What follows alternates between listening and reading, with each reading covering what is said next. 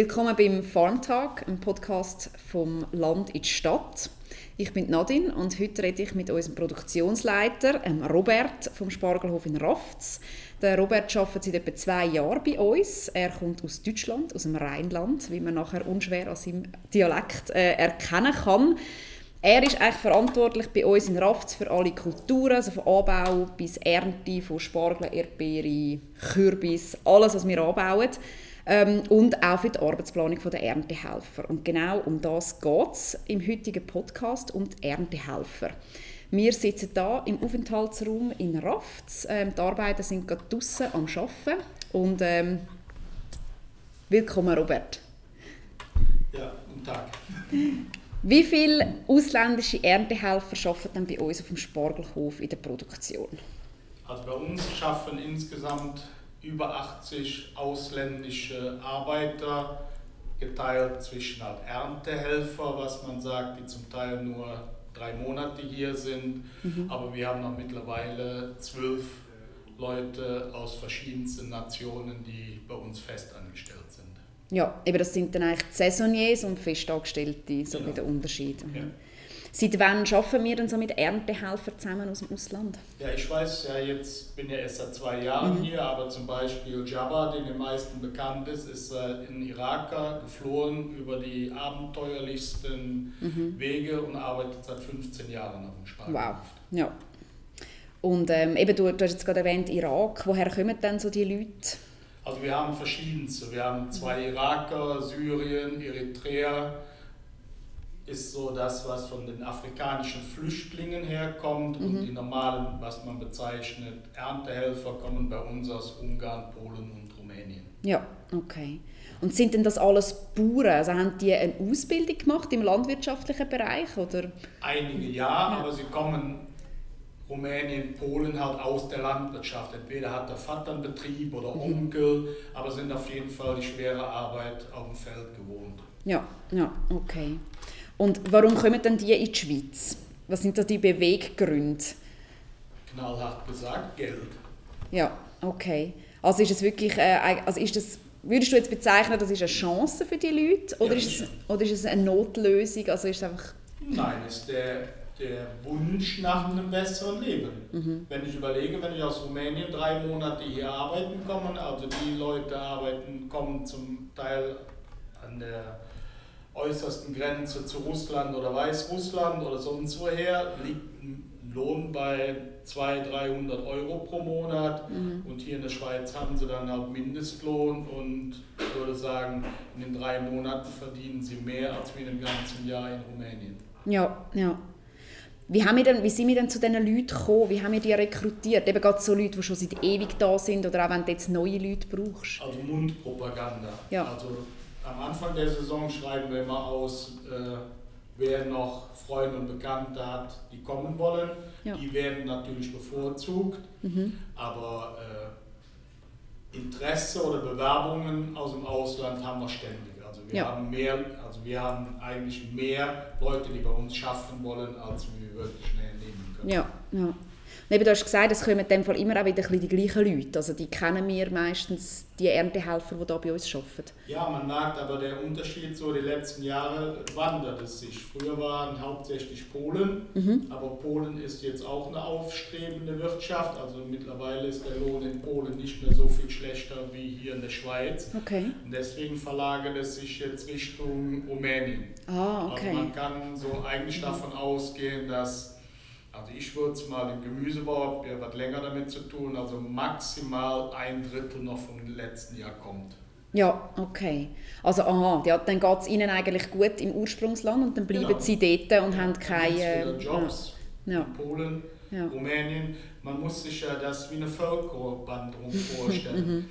die Polen kommen in die Schweiz oder Deutschland, dafür gehen die Rumänen nach Polen und dafür gehen mittlerweile die Weißrussen nach Rumänien arbeiten. Okay, okay. Spannend. Ja. Und wie lange arbeiten denn die Leute mal bei uns, die Saisoniers, die da zu uns kommen?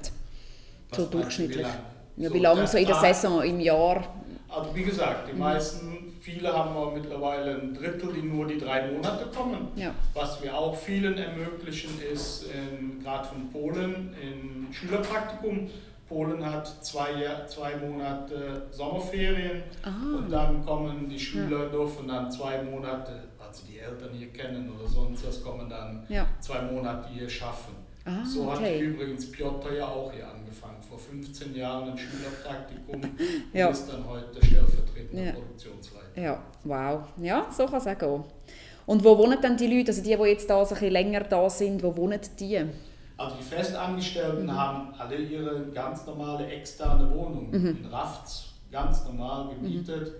Und der große Vorteil der Yucca Farm gegenüber anderen Arbeitgebern in der Schweiz ist ja, wir mieten ja für unsere Leute Wohnungen an Mhm. oder haben eigene Personalhäuser. Ah, Bei uns sind, kann man sehr, einige haben ein Einzelzimmer, maximal ist zwei Leute Mhm. in einem Zimmer. Oder wenn wir eine viereinhalb Zimmer Wohnung haben, sind es halt maximal sechs Leute, die in der Wohnung sind. Voll ausgestattet, Mhm. alles drum und dran. Ja.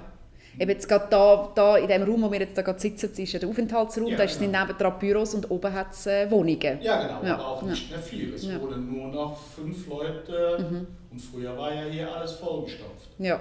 Dann das Turi, das Turi-Haus, was wir umgebaut haben. Ja. Dann in Rödlingen das alte Zollhaus, Mhm. was umgebaut ist. Aber was seit letztem Jahr alles nicht mehr ausreicht. Und dann haben wir ja dieses Jahr in Rafts noch sieben Wohnungen gemietet. Ja. Komplett, ja. Ja, okay. okay. Was sind so die Schwierigkeiten mit der Arbeit mit so ausländischen Erntehelfern? Also ich nehme an, die Sprache ist sicher ein Teil. Ja, die Sprache ist mit das Schwierige. Aber viele sprechen halt, weil es junge Leute sind, Englisch, was in Polen und Rumänien auch verbreitet ist. Und da ich es relativ fließend spreche, geht's. Und ansonsten sind es halt immer Vorarbeiter, rumänische Vorarbeiter oder äh, polnische Vorarbeiter. Und wir arbeiten ja eigentlich seit zwei Jahren sehr intensiv mit der Gemeinde Eglisau zusammen. Ich habe ja auch insgesamt mittlerweile acht afrikanische Flüchtlinge, die hier arbeiten. Und die sprechen alle perfekt Deutsch. Okay, okay. Also die gehen dann in die Schule, gehen das ja, lernen. haben oder wollen es auch lernen. Viele sind gar nicht in der Schule gewesen, sondern haben es sich selber beigebracht.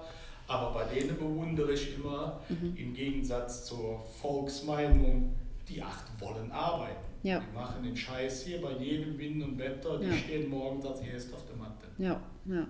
Ähm, ist das ein Unterschied, jetzt die Leute, die eben zum Beispiel jetzt gerade aus Polen oder Rumänien, die wieder zurückgehen, jetzt im Unterschied zu den, zu den Flüchtlingen, die ja wahrscheinlich wollen da bleiben, nehme ich jetzt mal an, ähm, dass jetzt da irgendwie, dass die einen vielleicht ein bisschen lieber äh, Deutsch lernen und die anderen ein bisschen weniger, oder? Ja, Ja. also man muss wirklich sagen, also die Bereitschaft von einem polnischen oder rumänischen oder Ungarn äh, für jetzt hier in der Schweiz Deutsch zu lernen, ist so gut wie null. Ja, weil Weil es, sie ja, sind mit ihren Leuten zusammen und haben ja gar keine Notwendigkeit. ja, genau, okay. Wieso stellen wir keine Schweizer ein als Erntehelfer? Bewerben sich Schweizer? Nein, für das Geld arbeitet kein Schweizer. Ja, Also um es vorweg zu sagen, es gibt ja in der Schweiz einen Mindestlohn, Mhm. der beträgt 3300 Franken. ja, Hört sich eigentlich tiptop an, Mhm. aber in der Landwirtschaft haben wir 55 Stunden Woche. puh, ja, Und ich habe noch keinen Schweizer erlebt, der da Bock drauf hat. Und äh, bei uns ist es halt ein Sieben-Tage-Betrieb durch Spargel und Erdbeeren. Das heißt, ich teile, kannst zwar fragen, was für ein Tag, aber im Endeffekt bestimme ich, ob du Mittwoch, Donnerstag, Freitag, Samstag, Sonntag, wann du frei hast. ja. Also es muss die ganze Woche jemand frei haben, damit wir Samstag, Sonntag arbeiten können. Ja, ja, okay. Eben, das ist ja so der Vorwurf, wo wir auch immer wieder konfrontiert werden, dass die Bauern die Erntehelfer aus, aus, äh, ausnutzen, oder? Eben wenig Geld, viel Arbeit. Du hast vorher den Lohn und alles schon gesagt. Gibt es da auch Gibt es da auch einen Gesamtarbeitsvertrag oder so? Oder ist, ist das der Mindestlohn, der da angegeben wird? Einfach? Ja, das ist der Mindestlohn. Ja. Ob es jetzt Ja. einen Gesamtarbeitsvertrag gibt, weiß ich nicht. Also Ja. bin ich nicht lang genug für in der Schweiz. Also ich Ja. weiß, dass der Mindestlohn in der Schweiz im Moment 3300 Franken Ja. Ja. beträgt. Okay, okay. Und was sagst du jetzt zu diesen Vorwürfen wegen Ausbeutung von diesen Leuten? Ich finde es keine Ausbeutung. Also wir arbeiten normal, wenn es möglich ist, unsere Mhm. neun oder zehn Stunden am Tag. Ja, Natürlich in der Ernte, wenn es sein muss, wird auch mal bis abends 9 Uhr gearbeitet. Ja. Mhm. Dann hast du halt irgendwo fünf, zwölf Stunden. Aber für mich persönlich ist das schon relativ das Maximum. Also ja. Ja. Dafür gibt es dann auch dann einen anderen Tag wieder, wo halt kompensiert wird. Wie jetzt siehst du draußen Regen. Ja. Das heißt, alle, die draußen sind, heißt jetzt, wenn Weiß- und Grünspargel fertig ist, keine anderen arbeiten mehr, sondern Mhm. Feierabend. Ja, ja, eben, es ist nicht immer bis am Abend am irgendwann arbeiten, es kommt extrem aufs Wetter drauf an. Was sagen denn die Erntehelfer? Also fühlen sie sich ausbeutet? Nein, nicht, Ja. Wir, ja. wir zahlen ja, Ja. also für das, Ja. Mhm. was wir zahlen. Und ich habe wirklich Erntehelfer, die nur für die drei Monate Spargel stechen. Die Ja. wollen nur Spargel stechen. Okay. Wenn ich denen eine andere Arbeit gebe, sind die schon beleidigt. Hm, okay. Und ich finde es halt die strengste Arbeit. Ja. Aber sie kommen nur dafür. Ich wollte sagen, also Sportstechen ist extrem anstrengend für den Rücken und alles und eben lange Zeiten. Okay, ah, spannend. Wie stehen denn wir, da, wir in der Schweiz jetzt da im Vergleich zum Ausland? Jetzt vielleicht Deutschland kennst du wahrscheinlich fast am besten. Wie ist es denn dort? Also die Schweiz ist halt die Spitze. Man merkt ja Mhm. eigentlich, dass gerade Holland, Deutschland, Frankreich immer mehr Probleme kriegen, Erntehelfer zu rekrutieren. Okay. In Deutschland fehlen ungefähr, man sagt eine Auslastung, es sind nur 60 bis 70 Prozent gekommen, ja, aber äh, weil auch die Löhne auch nicht so hoch sind. ja, Und wir haben halt hier an der Grenze den Vorteil, sie leben hier Mhm. für gutes Geld, wenig für die Unterkunft Mhm. und können nach Deutschland einkaufen gehen. ja. Also wir fördern eigentlich Einkaufstourismus. so gut, okay. Ähm, ich meine, das Fazit wäre ja, wenn wir jetzt würden höhere Löhne zahlen dann würden ja die Lebensmittel teurer werden. Also der Spargel würde dann mehr kosten, oder? Das ist eigentlich äh, das Fazit. Wäre eigentlich die Quintessenz. Mhm. Ja. Aber ich glaube trotzdem nicht, dass selbst wenn ich den doppelten Lohn zahlen würde, käme immer noch kein Schweizer, Ja. weil er die Arbeit Ja. überhaupt nicht macht. Und äh, die Frage ist dann halt auch, sind denn, ist denn der Schweizer oder der Konsument bei uns überhaupt dann bereit, um so viel Geld für dann die höheren Lebensmittel zu zahlen, oder? Wenn er jetzt doppelt so viel für den Spargel muss zahlen zum Beispiel. Wie es ja scheint, laufen unsere Hofläden ja. Also gibt es ja eine Klientel, die bereit ist, für ein hochwertiges Produkt auch einen hochwertigen Preis zu zahlen. Mhm. Aber, Ansonsten würden sich ja unsere Hofläden nicht rechnen. Das stimmt. Aber gleich gibt es irgendwo eine Grenze wahrscheinlich. Wo dann die Schmerzgrenze ist auch bei den Schweizer irgendwann erreicht.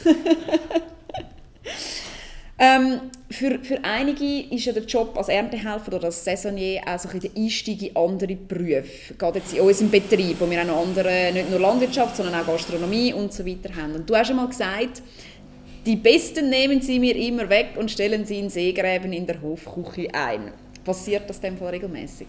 Ja, oder bei, oder bei Thomas, Thomas, Jona in der Hofmanufaktur. Ja, Also der Vorteil ist, sobald man in der Schweiz gut Deutsch spricht und eine Mhm. Arbeitsmotivation hat, hat man auch in anderen Branchen eine, eine Chance. Dann Ja. gehst du als Gipser oder gehst sonst irgendwo. Mhm. Aber es ist wirklich so, dass die Leute, die motiviert sind, Mhm. einigermaßen Deutsch sprechen und sich in der Firma nach dem zweiten oder dritten Jahr halt auskennen ja, und Thomas oder Sammy hat Leute suchen, sie mir natürlich wegnehmen. Ja. Also Ja. ja. Und was man ja dann sagt, dann sind sie ja zum Gastro-Arbeitsvertrag und nicht ja, ja. Und das ist natürlich dann, der Lohn ist zwar nicht bedeutend höher, aber viel weniger Stunden. Ja, ja. Und ein Dach über dem Kopf, meistens.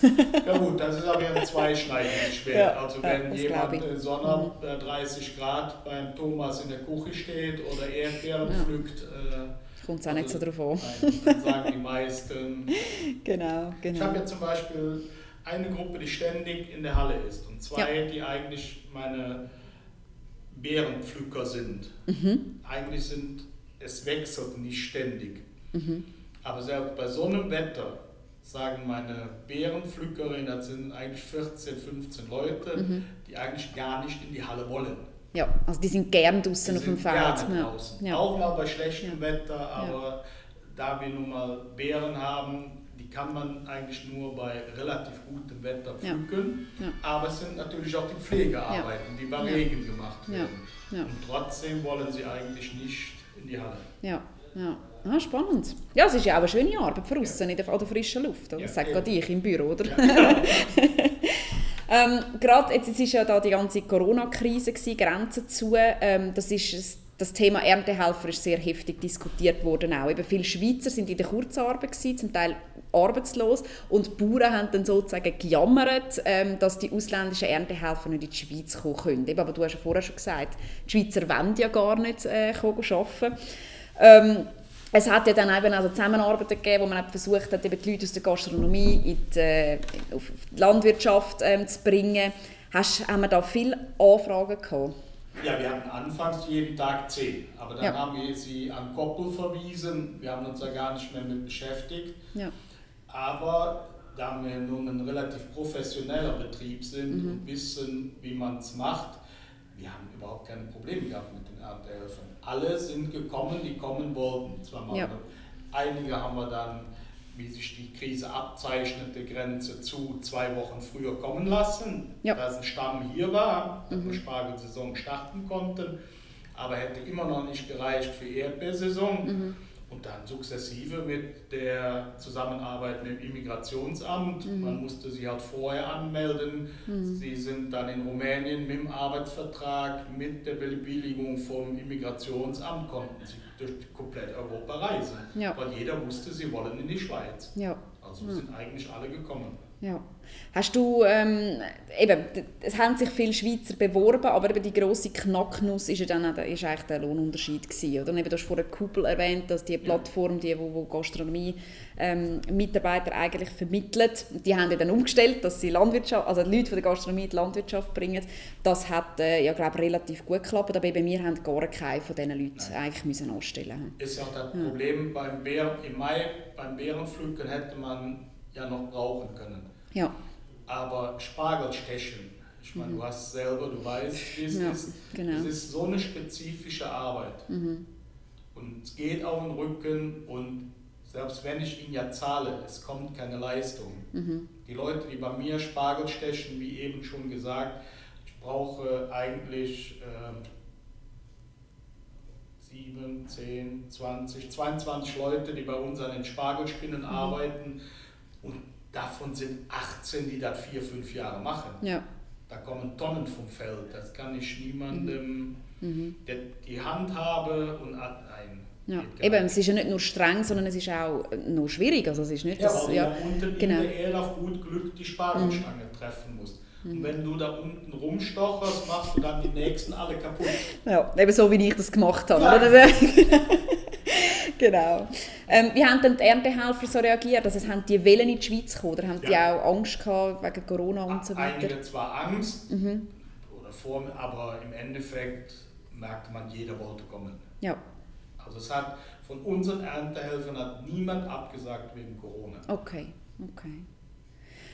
Eine andere Angst während der Corona-Zeit war ja auch, äh, wegen der, also das, weil ja die die Gastronomie ist komplett weggefallen, dass wir unsere Spargel nicht verkaufen können. Dass dann die Bauern auf ihren Spargeln hocken bleiben. Wenn sie es aus der Erde bringen, wenn dann die Leute da sind zum Stechen, dass wir es nicht verkaufen können. Wie hat es bei uns ausgesehen, diese Saison?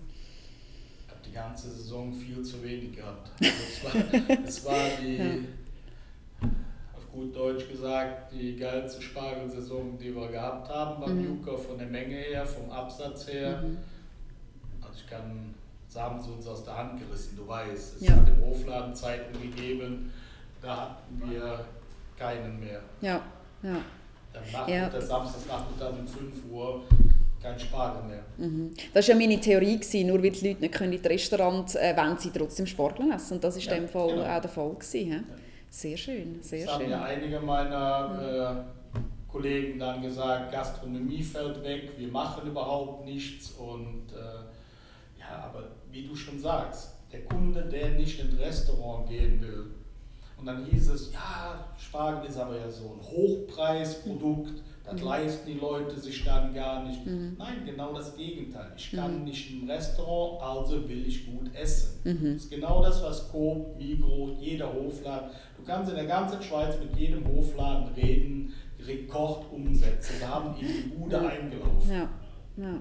Ja, das ist doch schön. Das ist ein gutes Fazit ja. grundsätzlich nach, der ganzen, nach dem ganzen Corona-Seich. Ja.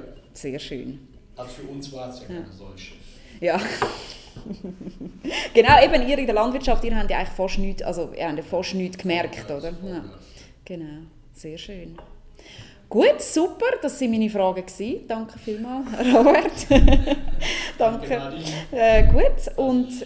Euch mal einen Einblick geben konnte aus der Produktion. Sehr gerne, sehr gerne auch wieder. Ich komme dann wieder auf dich zu.